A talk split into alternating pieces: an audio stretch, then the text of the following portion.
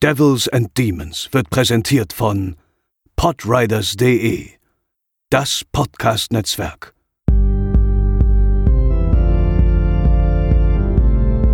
They're coming to get you, Barbara.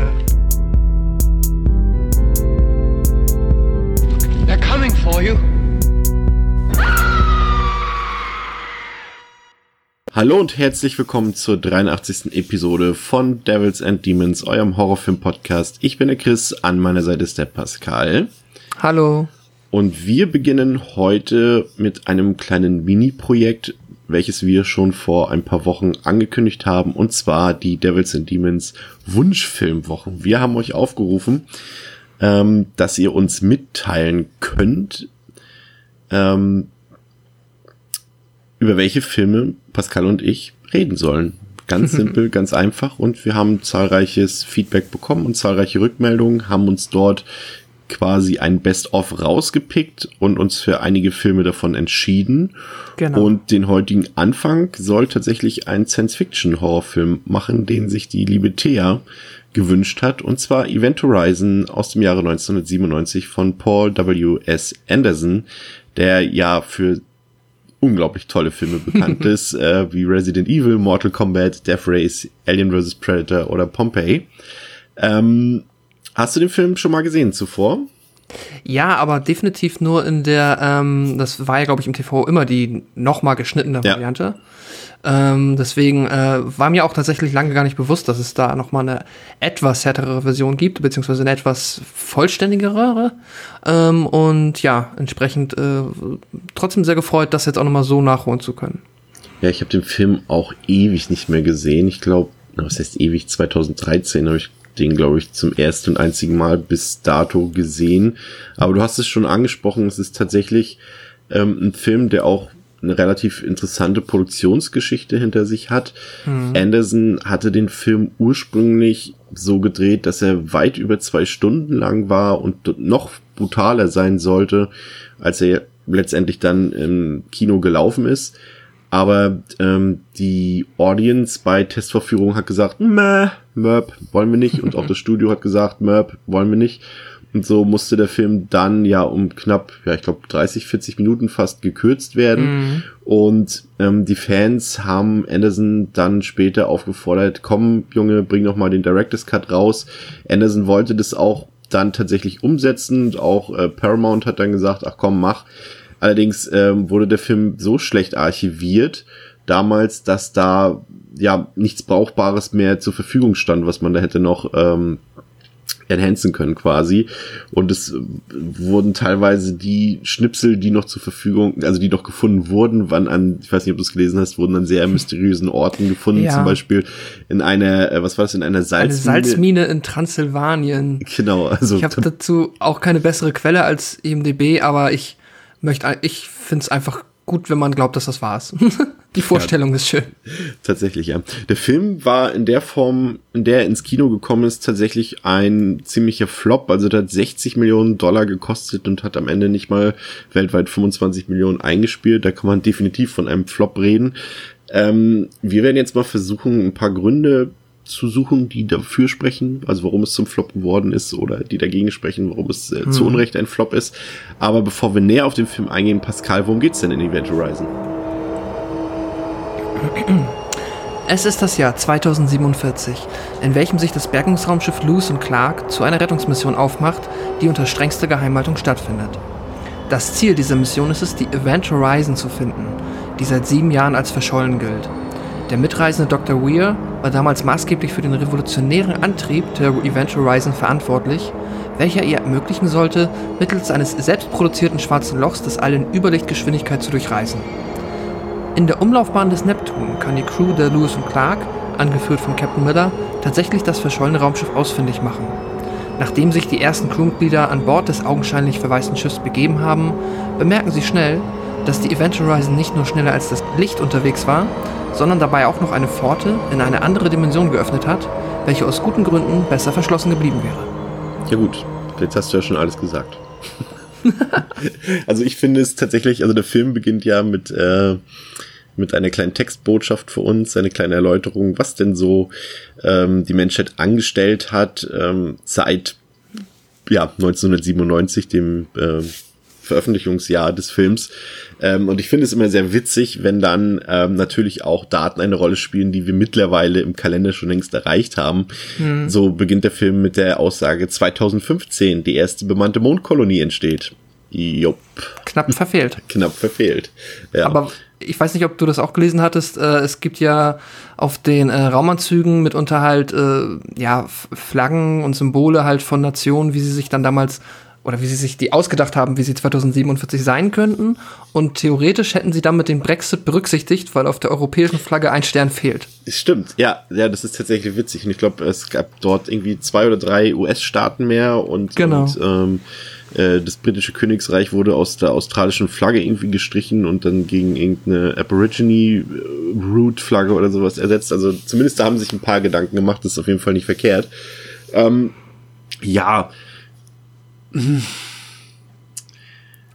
also. Wo fangen wir an? wir fangen an äh, quasi mit dem, mit der Szenerie, die sich so ziemlich äh, Alien gleicht, würde ich sagen. Also äh, wir sehen ein Bergungsraumschiff, das zu einer Rettungsmission, mhm. das ist erwähnt, aufbricht ähm, in der Nähe des äh, Planeten Neptun.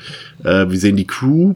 Ähm, die Crew weiß tatsächlich nicht den wahren Hintergrund dieser Rettungsaktion. Das soll sie erst später mitkommen. Und dann sehen wir auch diesen Dr. Weir, ähm, von dem wir auch zu Beginn gleich sehen, dass er Visionen und Halluzinationen hat äh, über seine Vergangenheit in der Tiefschlafkammer, also nicht über die Vergangenheit in der Tiefschlafkammer, aber er hat diese Vision in der Tiefschlafkammer und äh, wacht dann auf und dann bekommen wir eine Introduction quasi der Crew und äh, Dr. Weir klärt die Besatzung dann über die tatsächliche Mission auf. Und das Ganze ist schon sehr Alien-like, finde ich. Also es ist schon sehr, ist schon ziemlicher Rip-Off, auch mit den, äh, mit den Schlafkammern. Gut, das ist jetzt natürlich auch nichts nichts Neues, aber auch so wie die Kamera so ein bisschen so durch äh, das Raumschiff fährt.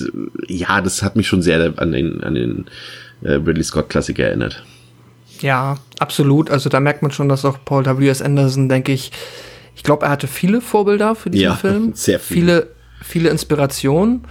Ähm, und ich muss aber sagen, dass er jetzt ähm, da an einigen Stellen Alien kopiert hat und Sicherheit nicht in der äh, Güte und Qualität, wie es das Original vormacht.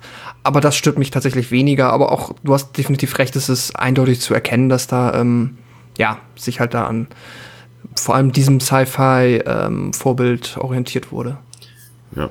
Nach 25 Filmminuten ungefähr kommt dann die Besatzung mit ihrem Raumschiff ähm, an der Event Horizon an und dort finden sie dann erstmal diesen, ich nenne es mal, weirden Gravitationsantrieb und der auch gleich für Gefahr sorgt. Eines der Besatzungsmitglieder, der Justin, der wird dort hineingezogen und dann gibt's schon mal so eine Sache, über die ich gerne später ein bisschen ausführlicher noch mit dir reden ähm, wollen würde und zwar die Spezialeffekte des Films, gerade die digitalen, also da gibt's ja hm. diesen, diese Szene mit diesen ganz übel animierten Blubberblä Blubberbläschen, die da so durch die Gegend ja. sich bewegen. Klar, der Film ist von 97, das sind immer noch so ein bisschen, jetzt nicht vielleicht die direkten Anfänge von CGI, aber gerade die 90er, da wurde ja viel experimentiert, viel ausprobiert und man muss ja sagen, es ist nicht gerade wenig davon schlecht gealtert und gerade diese digitalen Effekte in Event Horizon gehören da definitiv auch zu.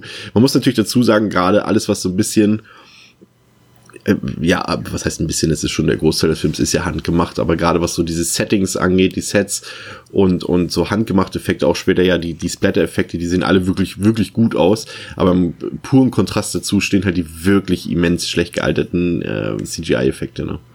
Ja, ich habe auch gelesen, dass sie halt dann auch nochmal um das Budget, gerade was das angeht, ein bisschen zu ähm, ja, zu drücken oder halt das ein bisschen günstiger zu machen, haben sie sich jetzt da auch wohl nicht für DreamWorks und Co. entschieden, sondern das dann wohl eine etwas, ich weiß jetzt nicht, ob, aber ich vermute mal, eine etwas weniger erfahrene oder einfach nicht so geschulte Firma damit beauftragt.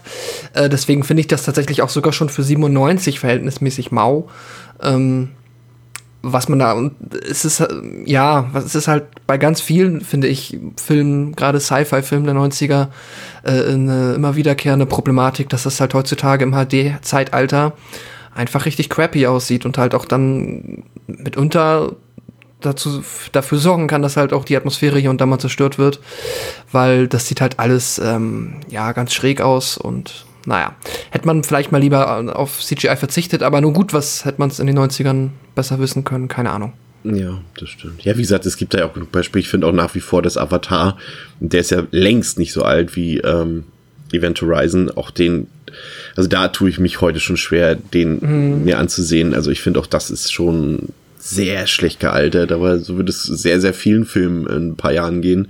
Aber damit muss man halt leben, ne? Die guten ja. alten Carpenter-Zeiten sind halt vorbei. das stimmt. Ja.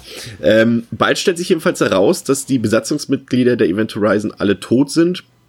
Und offensichtlich haben die sich alle gegenseitig getötet. Das, äh, die Crew findet dann so ein, so ein Vlog, wie man heute sagen würde, also so ein, so ein Videotagebuch und sie können es wieder herstellen und sehen dort dann Videosequenzen ähm, von der Crew und ja, die haben sich gegenseitig so ein bisschen zerfleischt, ne? Und auch da, äh, gerade wenn man so die Stilistik ansieht und auch die wird später noch viel, viel prägnanter, als sie in diesem Moment ist, aber ähm, hat dann total an Hellraiser erinnert, ne? Mhm. Ja, ich habe auch, ja, also das ist äh, aufgefallen, finde ich schon, ich glaube, relativ früh, wenn man schon noch so ein Foreshadowing-Aufnahme sieht aus der Event Horizon. Ja. Sobald man halt diese geometrischen Narben oder diese geometrischen Schnitte in den Gesichtern erkennt, finde ich, äh, hast du sofort halt so eine, ähm, ja, so ein Hellraiser-Feeling. Und äh, auch da war ja wohl Clive Barker auch zumindest in der Vorproduktion mal vor Ort und hat so ein bisschen beraten, wie ich gelesen habe. Also wohl auch, äh, ja, nicht nur eine kleine Inspiration, sondern ich denke auch hier eine sehr starke. Ja, definitiv. Also es ist, da ist, da ist so viel drin, dass auch, auch, auch Lovecraft ist da ganz viel drin, auch äh, vor allem in der zweiten Filmhälfte.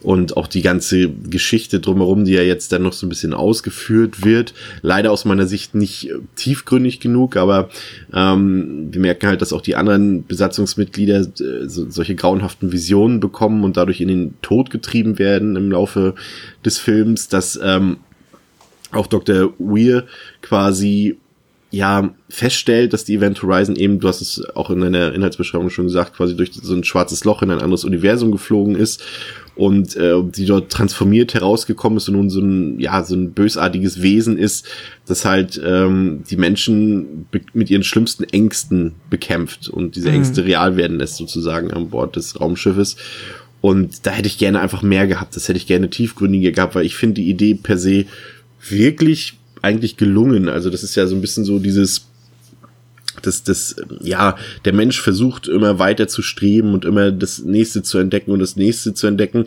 Aber vielleicht stößt er halt irgendwann mal auch so an seine Grenzen, ne? Also, ähm, ja. dieses, äh, das ist ja mal, dass der Mensch strebt halt nach dem Höheren und will, will halt das Universum entdecken, will, und selbst die Erde hat er ja noch nicht vollständig entdeckt, da gibt es ja auch noch so viel wahrscheinlich, von dem wir keine Ahnung haben. Aber das heißt ja nicht automatisch immer, dass das zu irgendwas Gutem führen muss, ne? Hm, ja, das stimmt. Und ich stimme dir auch zu, dass ähm, der Film das auch für meinen Geschmack halt dann nicht tief genug ausschlachten kann.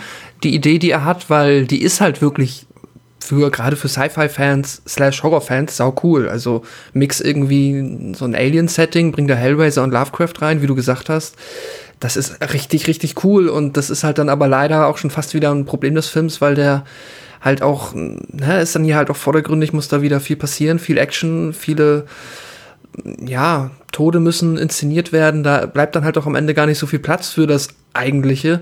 Und da war es ist, geht's mir dann auch so, dass ich dann halt einfach so quasi nach mehr lechzend äh, unbefriedigt vom Film hinterlassen werde. Und das ist dann ein bisschen schade. Ja. Aber die Idee ist halt echt toll. Das ist halt auch der Punkt so, dass ich nicht verstehe, ähm, also natürlich vollkommen akzeptiere, aber ich für mich nicht verstehe, warum die Leute den Film halt so hypen, weil er halt wirklich so irgendwann so nach knapp, ja, noch, nee, schon weniger noch, als zwei Drittel der Lauflänge halt wirklich komplett sich dreht und es einfach dieses Kernthema einfach völlig außer Acht lässt. Also er hat halt im Prinzip ja auch immer dieses, dieses Jahr am Rande des Universums äh, wartet die Unerforschbarkeit auf den Menschen und, mhm. und das ist halt auch etwas, was faszinierend ist und zugleich auch irgendwie Angst macht.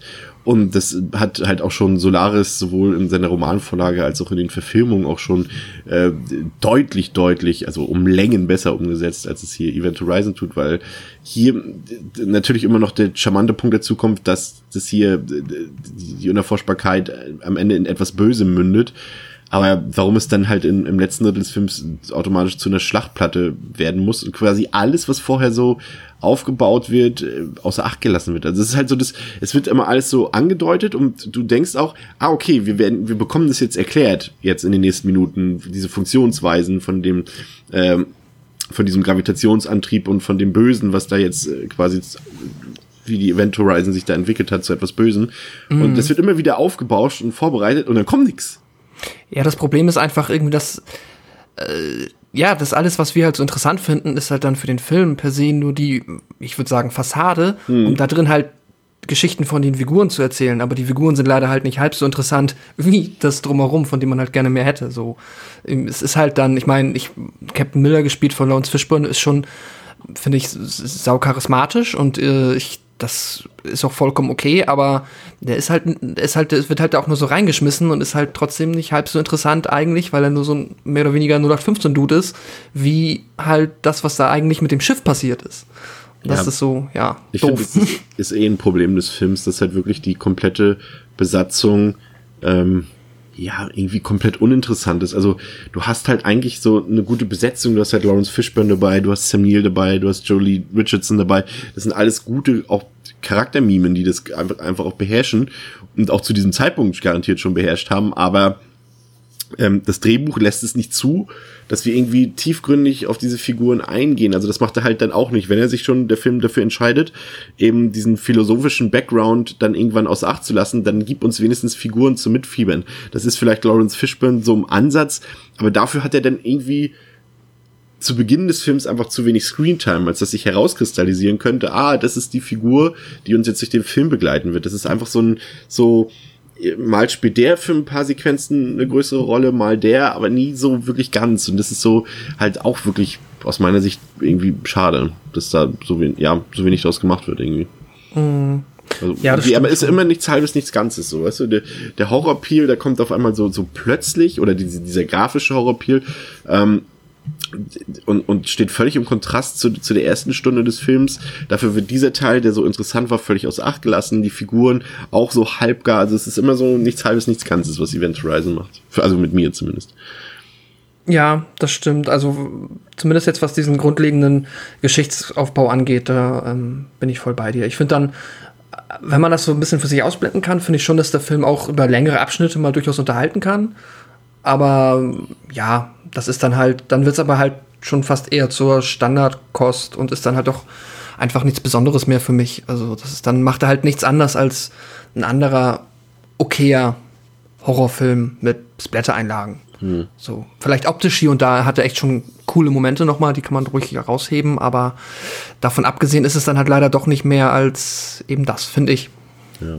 Ja, es kristallisiert sich zum Ende, also zum letzten Drittel des Films dann mehr oder weniger, nachdem ähm, der eine oder andere der Crew ähm, zum Tode getrieben wurde, entwickelt sich quasi mehr oder weniger ein Duell zwischen Captain Miller, der eben trotz seiner Visionen, die, die ihn auch plagen, dann doch versucht, die Event Horizon zu zerstören und äh, dem Böse, Bösen ein Ende zu setzen.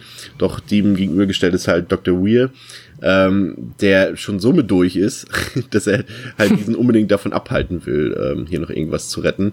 Und im letzten Drittel verkommt der Film halt dann doch schon ziemlich zu einer ja, Schlachtplatte. Also damals, als der Film rauskam, hat man sich, glaube ich, sehr, sehr gewundert darüber, dass der Film eine 16er Freigabe bekommen hat. Also dafür, also ich will jetzt nicht sagen, dass der Film übermäßig brutal ist, aber der hat schon seine Schocksequenzen, die auch durchaus beeindruckend äh, brutal und, und nett inszeniert sind. Das will ich gar nicht sagen, auch wenn sie halt, wie gesagt, sehr Hellraiser-mäßig daherkommen. Ich meine, gut, auch Clive Barker hat, glaube ich, auch ein bisschen mitgearbeitet oder wurde zumindest befragt nach Dreharbeiten, nach den mhm. Dreharbeiten, was man hier noch und da noch vielleicht machen könnte.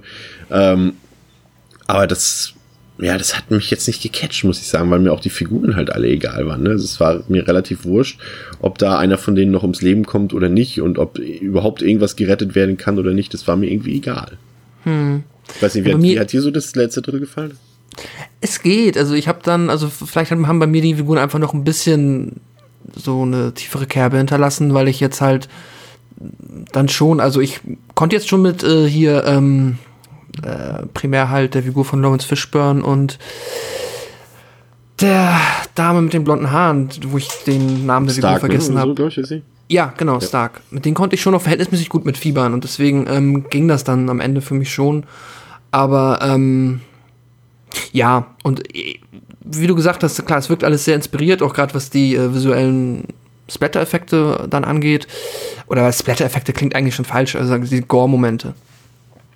Aber da gibt's halt auch, wie du ja auch gesagt hast, wirklich einige, wo man sagen muss, okay, also finde ich, sind hängen geblieben, besonders jetzt der eine, der auch sehr natürlich Hellraiser-esque war, ja. ähm, wenn, naja, ich sag mal, irgendwie Metallhaken mit Haut aufgespannt und so weiter. Ähm, ja, der ist schon, äh, der ist schon ganz nett. Ähm, ja, und aber wie, wie gesagt, tatsächlich ist es dann halt auch nicht sehr viel mehr als das und ähm, das Ende ist dann halt auch schon fast wieder für das Potenzial, was da halt theoretisch hintersteckt, eher wieder ein Downer, finde ich. Da ist halt dann, ähm, das ist dann halt echt Action-Kino schon fast.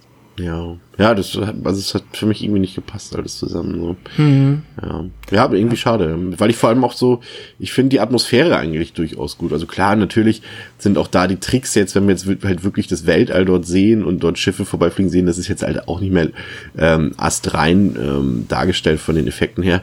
Aber vor allem in den ähm, Raumschiffen finde ich die Atmosphäre wirklich gut und authentisch. Also was da, wie gesagt, was ich eingangs gesagt hatte, was da handgemacht ist. Äh, mhm. Das sieht alles ja. gut aus und, und ähm, hat mir wirklich sehr gut gefallen. Das ist halt auch wirklich auf, auf einem hohen Niveau, muss man wirklich ganz ehrlich sagen. Mhm. Ähm, auch die Musik von Michael Kamen äh, fand ich durchaus ansprechend, hat mir auch sehr gut gefallen. Also audiovisuell, wenn man halt die digitalen Effekte auslässt, würde ich dem Film definitiv äh, seine Credits für geben. Ähm, ja, aber halt das Drehbuch und, und äh, die Story, das, das war halt irgendwie überhaupt nicht meins, weil mir hat es im Gegensatz zu dir auch wirklich ein bisschen an Unterhaltung und Spannung gefehlt. Okay. Das liegt natürlich auch, also ich, wie gesagt, ich bin ja auch äh, Science Fiction mag ich wirklich sehr und das ist für mich mh, vielleicht ja schon eines meiner Lieblingsgenre, aber wenn es dann halt auch noch mit meinem absoluten Lieblingsgenre, dem Horrorfilm vermischt wird, umso besser. Aber ja, irgendwie, ja, ich muss halt auch eingestehen, dass ich kein Fan von so, nennen wir es mal, unsichtbaren Mächten bin oder von so physisch nicht erkennbaren Bösartigkeiten. Also das, da tue ich mich immer ein bisschen schwer. Ich muss tatsächlich das Böse irgendwie greifen können, damit mir sowas dann auch gefällt. Und das ist halt in Event Horizon halt eher nicht der Fall. Also es ist ja aber auch absolut schwer, einfach schon deshalb, weil du, wenn du genau so ein Setting aufbaust, hast du halt, du äh, entledigst dich halt aller Regeln der Weltlichkeit, nenne ich es jetzt mal so. Und äh, entsprechend ähm, kannst du alles machen, aber das äh, macht es halt wirklich für den Zuschauer auch nicht einfacher, ähm, das jetzt nachzuvollziehen, mit welcher Bedrohung man da rechnen kann. Ne? Weil es ist ja schon so, theoretisch, wenn das Schiff hätte die auch alle sofort wahrscheinlich innerhalb von fünf Minuten töten können. Ja. Und dann hätten wir halt keinen Film. Das Schiff war Gott sei Dank so nett und hat uns da irgendwie ein bisschen Spannung geboten. Ich weiß nicht, ob mir die erste Variante nicht besser gefallen hätte. ja, man weiß es nicht.